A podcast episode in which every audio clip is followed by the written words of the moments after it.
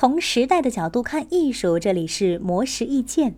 随着二零一九年中国科幻产业爆发式增长，科幻文创产品迎来了新的发展机遇。以听觉为主导的音频受到关注。近日，科幻期刊《科幻世界》首次推出有声科幻杂志业务，通过专业的有声演播和音效包装，形成广播剧、语音阅读、多人播音等音频产品，打造科幻文创新模式。目前承担这一有声科幻杂志业务的创作团队大部分为九五后，其中包括三十二位经验丰富的配音演员，十八位资深音频后期剪辑师。项目制作方成都万物声学负责人王冠华表示，有声科幻杂志不仅是传统书籍的有声阅读，也是对科幻作品的二次创作，有助于形成新的科幻品牌 IP。同时，音频产品的生产成本、工序周期相比视频产品更加可控。这在生产对象的选择、产品数量、产品质量上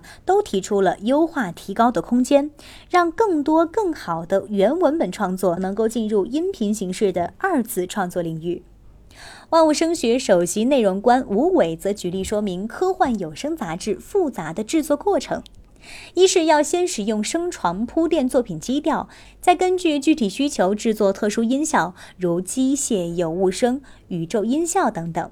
二是科幻题材相比其他题材来说，架构更加多变，需要创作者开更大的脑洞去构建音频作品里的科幻世界。